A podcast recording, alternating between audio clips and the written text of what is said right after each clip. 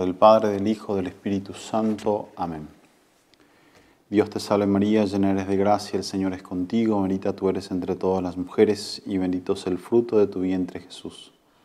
Santa María, Madre de Dios, ruega por nosotros pecadores, ahora y en la hora de nuestra muerte. Amén.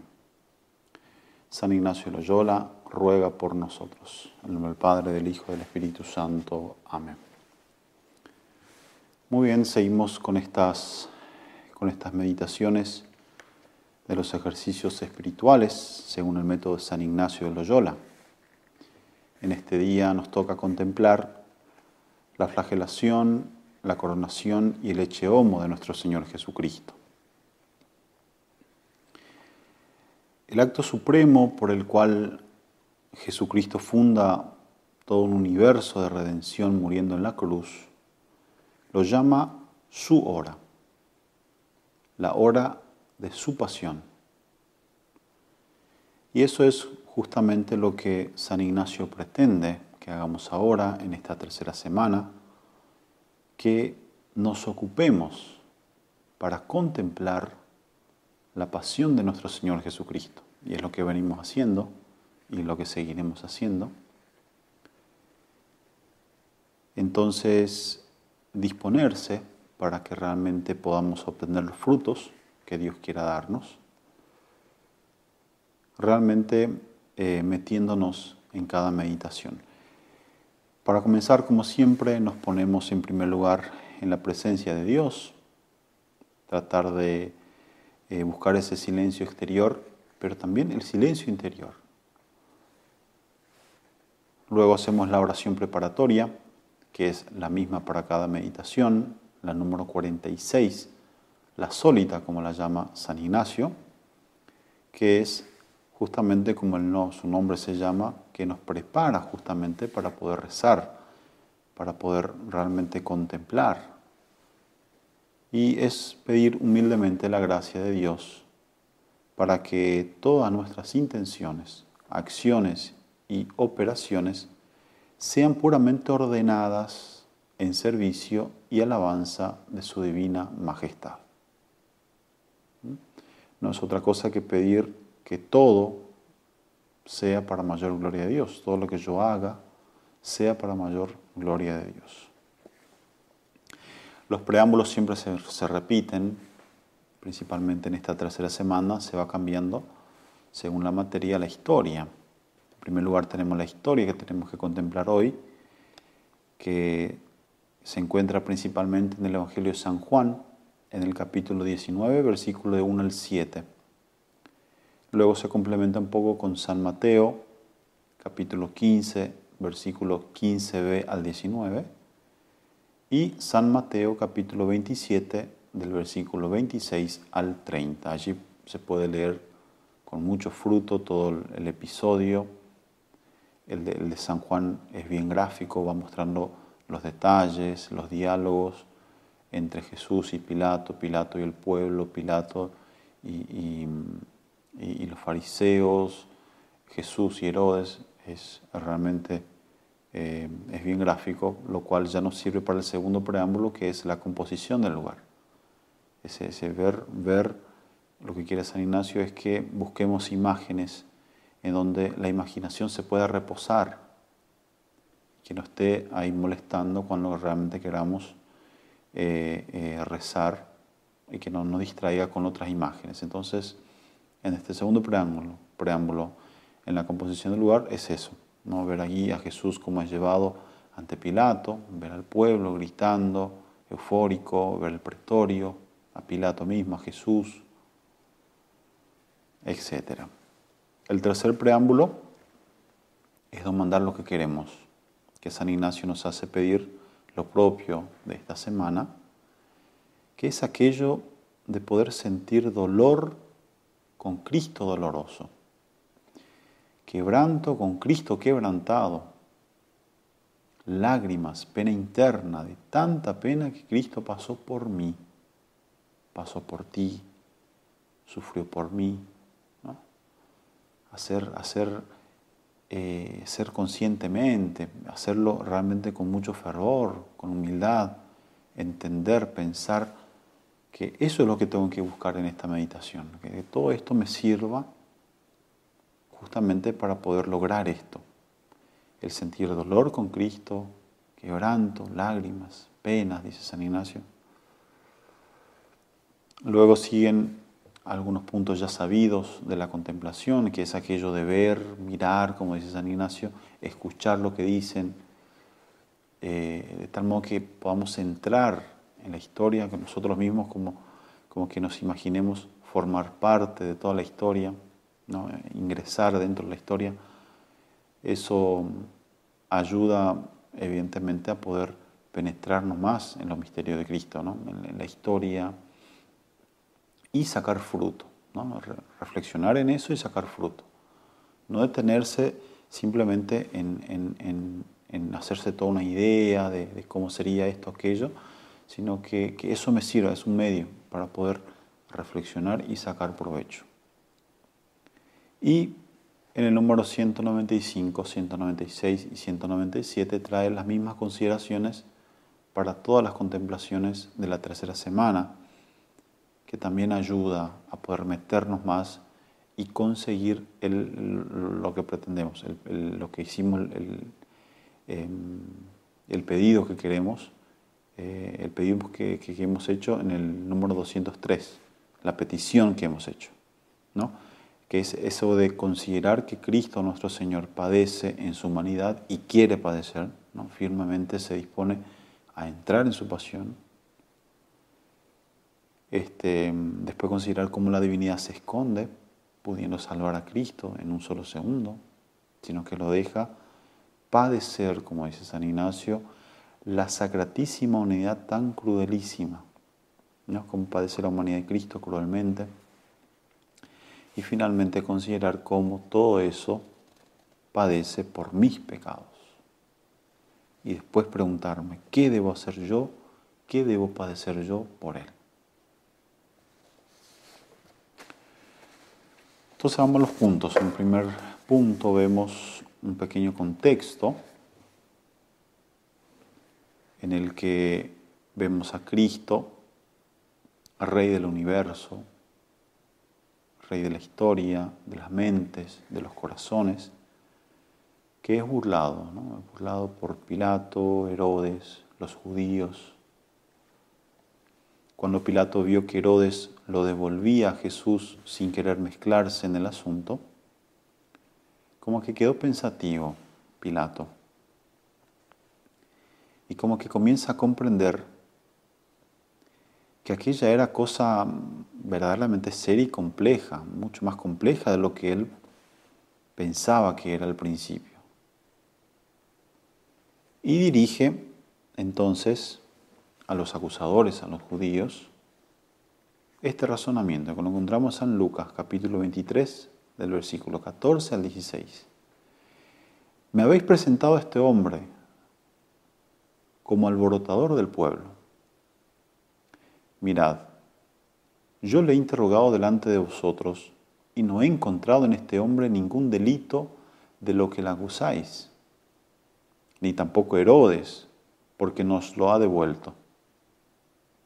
Por tanto, nada hecho que merezca la muerte. Así que después de castigarle, lo soltaré.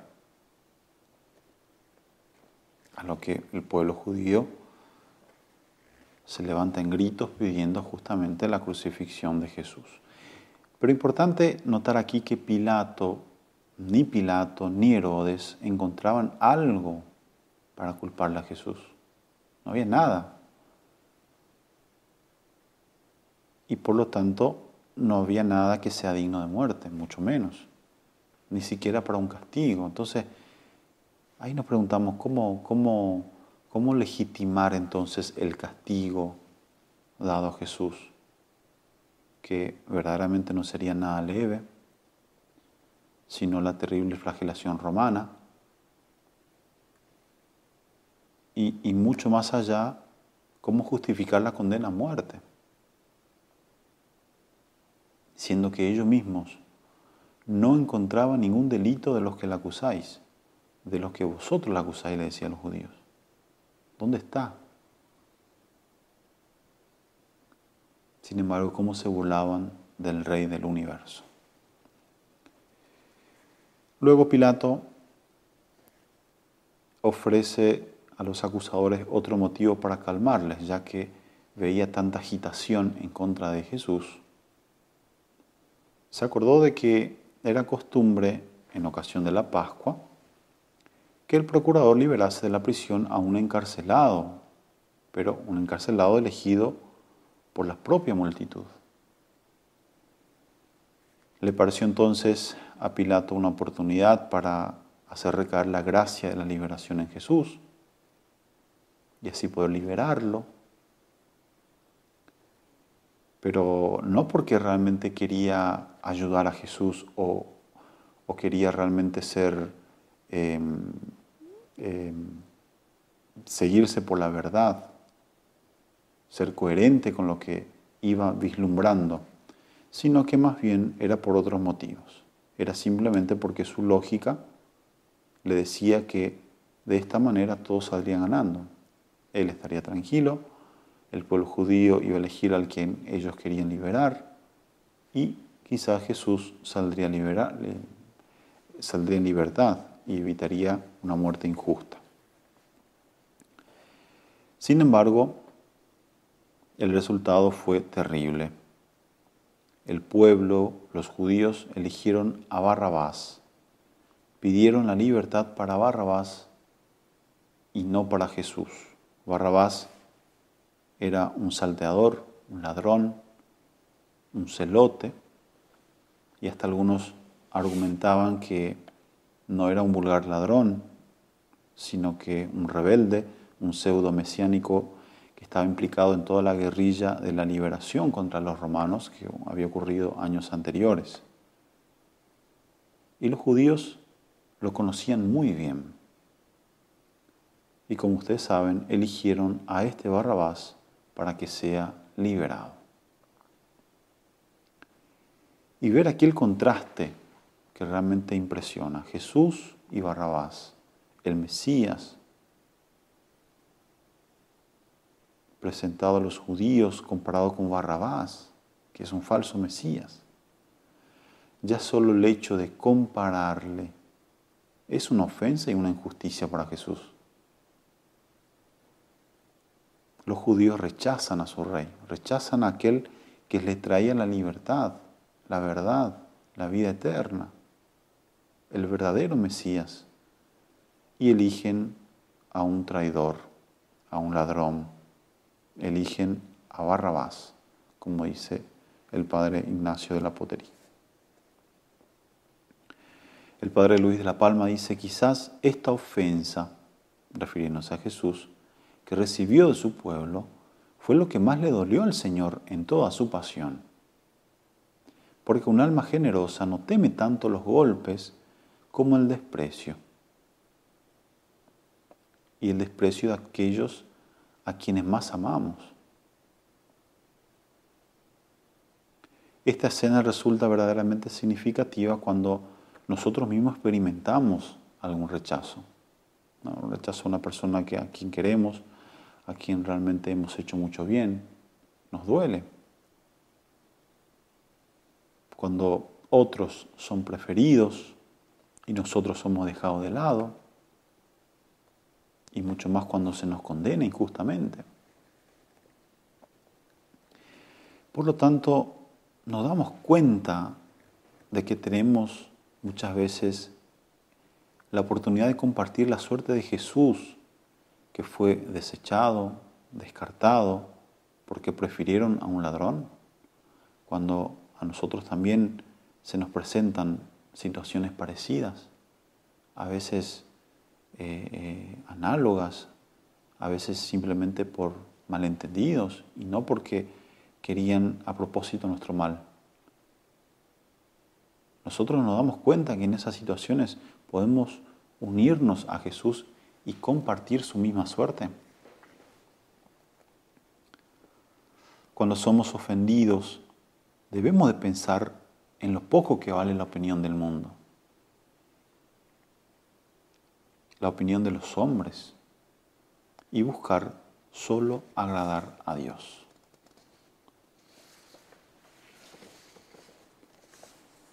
Luego pasamos a otro punto, la flagelación y la coronación de Jesús.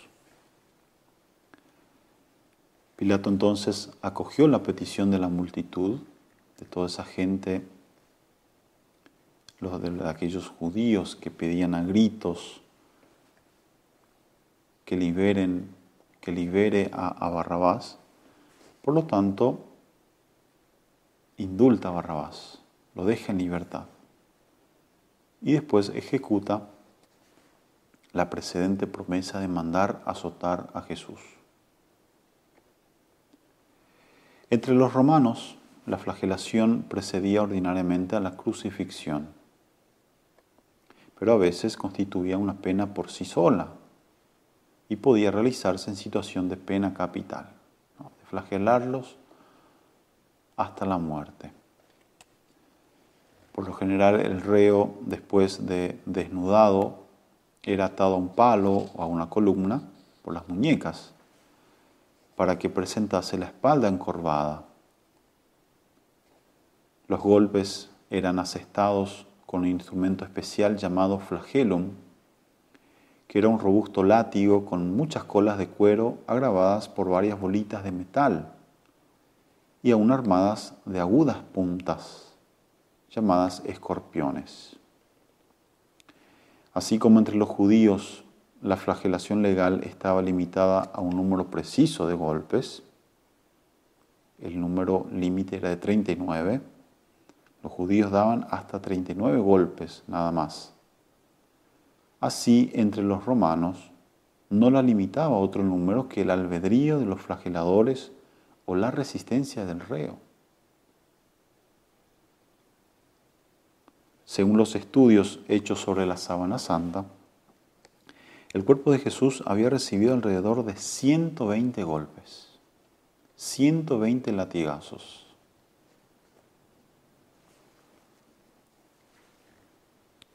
Por eso dicen que el que padecía la flagelación romana quedaba generalmente hecho un monstruo, aterrador y repugnante ya que gradualmente la piel y los músculos se iban desgarrando, se rompían los vasos sanguíneos y de esta manera todo el cuerpo chorreaba sangre. Y San Juan dice, y los soldados le pusieron en la cabeza una corona de espinas que habían trenzado y lo vistieron con un manto de púrpura y se acercaban a él y le decían, salve, rey de los judíos, y le daban bofetadas. Y los evangelios sinópticos mencionan un gran número de otros ultrajes que infligían a Jesús. Se burlaban de Jesús haciéndolo pasar por un rey. Dice el padre de la palma, que el Señor dejó unidas a su corona de rey para sus amigos dos preciosas joyas, el dolor y la burla. Las ceremonias de burla que Jesús padeció eran también necesarias para su reino, porque su reino exige que esté fundado en hombres pacientes que sepan despreciar los aplausos del mundo, que sepan renunciar de verdad a todas las cosas mundanas que apartan de Dios. Y son cosas, sin embargo, que hoy en día son muy exaltados, ¿no? Lo que piensa de ti el mundo, los aplausos, las cosas efímeras, los placeres mundanos las pasiones de la carne. Y todo eso, volcándose el hombre en sí mismo en esas cosas, se aparta de Dios. Otro punto, el hecho homo, dice el Evangelio de San Juan. Pilato salió otra vez fuera y les dijo, mirad, os lo voy a sacar para que sepáis que no encuentro en él culpa alguna. Entonces Jesús salió fuera llevando la corona de espinas y el manto de púrpura. Y Pilato les dijo, aquí tenéis al hombre. que en la versión latina es el ecce homo. Se sabe por documentación histórica que los romanos azotaron y crucificaron a un número considerable de hombres. Pero no se conoce un solo caso, salvo el de Jesús, que fue coronado de espinas. En toda la frente de Jesús, nuevamente según lo que se puede ver y conocer, según los estudios de la, sábana santa, se puede observar al menos 13 perforaciones en cuanto a la región occipital, se pueden contar al menos 20 perforaciones. Por lo tanto, se informaron 33 heridas de perforación por espinas. Otros estudios hablan de al menos 50 espinas que torturaban la cabeza de, de Cristo. Es decir, la corona con sus afiladas espinas provocaba heridas profundas y muy dolorosas y como vemos numerosísimas en la cabeza del Señor. Y así con estos datos podemos formarnos una mejor idea del estado en que se presenta Jesús a la multitud, en qué estado Pilato presenta a los judíos, a los fariseos, a María Santísima, que seguramente estaba por ahí, Eche homo, he aquí el hombre, totalmente desfigurado.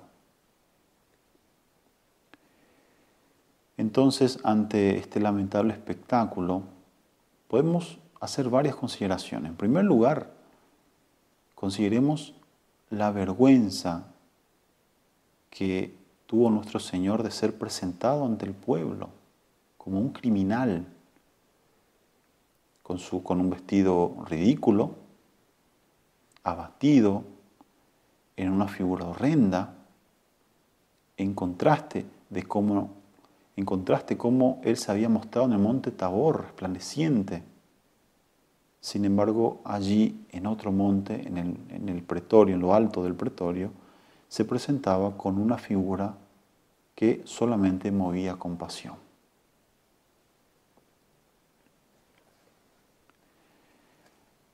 Pilato presenta a Cristo y dice, eche homo. Esta expresión, estas palabras, se puede considerar en diversos sentidos. En primer lugar, dicho solamente por Pilato, Pilato que dice eche homo, es como que presenta a Jesús al pueblo como un mero hombre, para que, humillado y destruido como estaba, los judíos se compadecieran viendo a este hombre, un hombre como ellos, que había sufrido tanto. Es como si dijese, aunque apenas parece hombre, lo es, compadeceos. Y así vienen a la mente las palabras del Salmo, que dice, soy un gusano y no un hombre, oprobio de los hombres y desecho del pueblo o en otra parte en donde se solía llamar al más hermoso de los hombres y ahora es el más feo, como dice Isaías, y desfigurado en el que casi no hay cosa que pueda ser vista. Esa palabra eche homo dicha por Dios Padre sería como mirad este hombre que yo envié al mundo para que sea maestro de virtud, que sea maestro de virtud para todos los hombres y modelo de perfección para todos, para todos aquellos que buscan con sinceridad la felicidad verdadera. Miradlo y aprended de él. Aprended las últimas lecciones que os está enseñando, diría Dios Padre. Mirad su humildad ante tantos desprecios. Mirad su pobreza en tanta desnudez.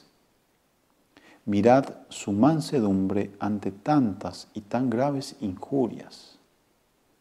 Mirad su modestia ante tantos blasfemadores. Mirad su inmensa caridad en medio de tantos que le aborrecen y a los cuales no hizo sino bienes. Mirad esta figura y copiándola, estampadla en el alma vuestra.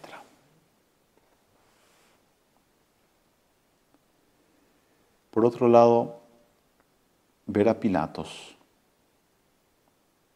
ver en primer lugar la inoperancia total de Pilatos, que aunque advierte la inocencia de Cristo y cada vez se convence más de ello, como asimismo ve la hazaña y falsedad de los judíos que se están en su contra, sin embargo no se determina a orar lo correcto, no se determina a obrar por la verdad, a buscar el bien, a hacer lo correcto. Es tibio, trepador, es incapaz de liberar al inocente y cada vez coopera más con su condena.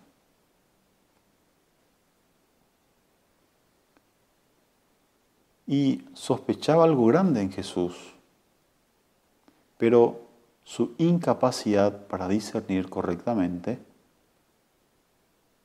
estaba en su contra. Es decir, que no podía ver la verdad. De hecho, se preguntaba, ¿qué es la verdad? ¿De dónde eres? No respondes a nada, le pregunta Jesús. Desafortunadamente, Pilato estaba súper enamorado del mundo y lleno de concupiscencias carnales, de respeto humano, de amor propio, que le impedían justamente el ver la verdad. Por lo tanto, a nosotros nos enseña que quien no toma distancia del mundo y no renuncia a los afectos y apetitos provenientes de la carne, no puede discernir adecuadamente.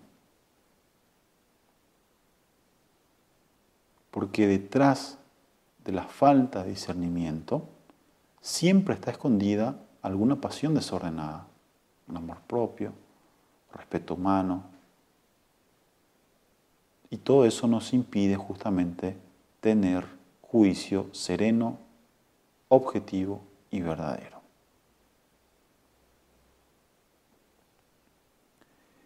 Y ver la rabia de los judíos contra Jesús, contra Cristo. Cuando Pilatos les muestra a Cristo todo ensangrentado, hecho homo, ellos gritan desesperadamente, quitadle, quitadle, quítale de aquí y crucifícale. Lo odian tanto que no quieren tenerlo más delante de los ojos. Crucifícale y que de una vez se acabe todo esto. Querían terminar no lo querían ver más, no lo podían ver más. Escuchando estas palabras de los judíos, vienen a la mente las del libro de la sabiduría, que dice, tendamos lazos al justo que nos fastidia. Se enfrenta a nuestro modo de obrar, nos echa en cara faltas contra la ley y nos culpa de faltas contra nuestra educación se gloria de tener el conocimiento de Dios y se llama a sí mismo Hijo del Señor. Es un reproche de nuestros criterios. Su sola presencia nos es insufrible. Lleva una vida distinta de todas y sus caminos son extraños. Ver y admirar, por otro lado, la prudencia extraordinaria que resplandece en Cristo, en el callar y en el hablar. Calla cuando es algo que le afecta personalmente y habla, y es muy claro, cuando no está en juego su fama, sino la honra de Dios y la reprensión del soberbio. No tendrías poder sobre mí si no te fuera dada desde arriba. Eso también nos enseña a nosotros que vivimos en un mundo en donde todos tienen que hablar, todos tienen que opinar, Pero Cristo nos enseña que existe una prudencia que por la gracia de Dios podemos alcanzar y que realmente es fructífera. Por amor a la verdad. También nos, nos enseña a buscar siempre la humildad, en no querer siempre estar hablando de nosotros mismos, de lo que hacemos, de lo que nos pasa, y así también hablar cuando hay que defender la verdad, la honra de Dios.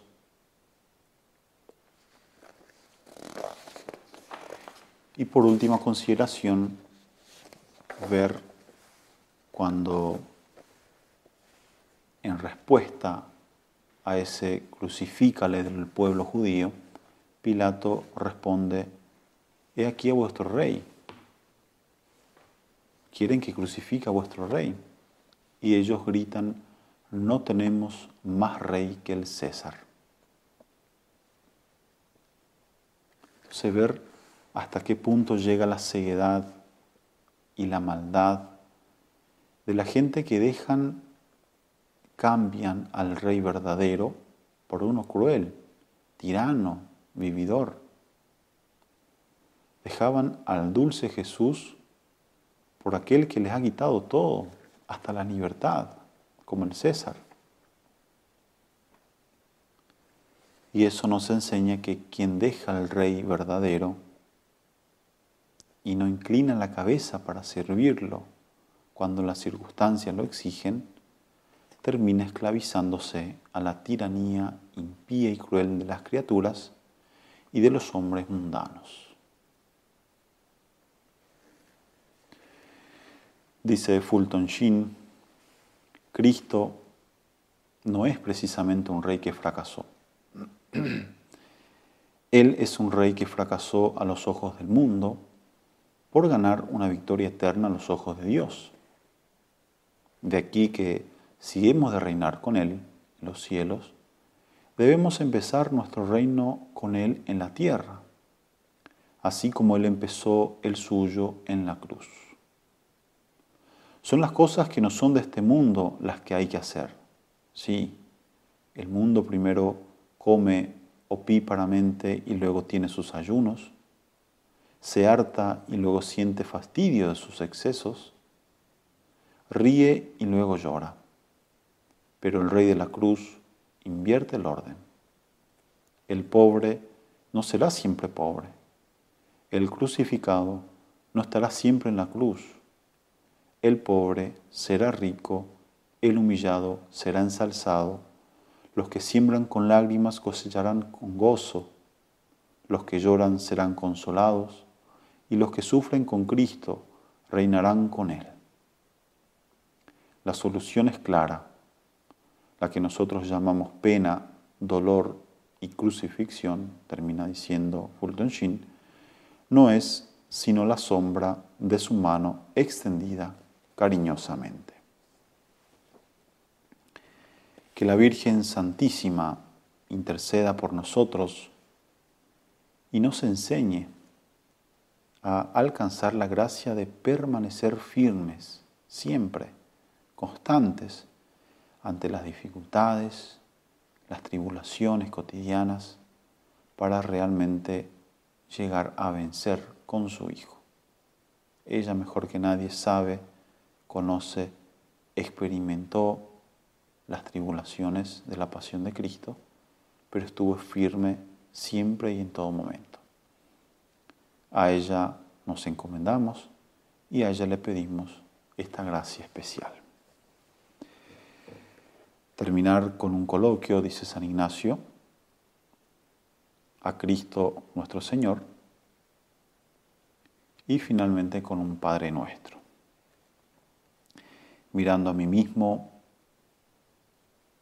lo que he hecho por Cristo, lo que hago por Cristo, lo que debo hacer por Cristo.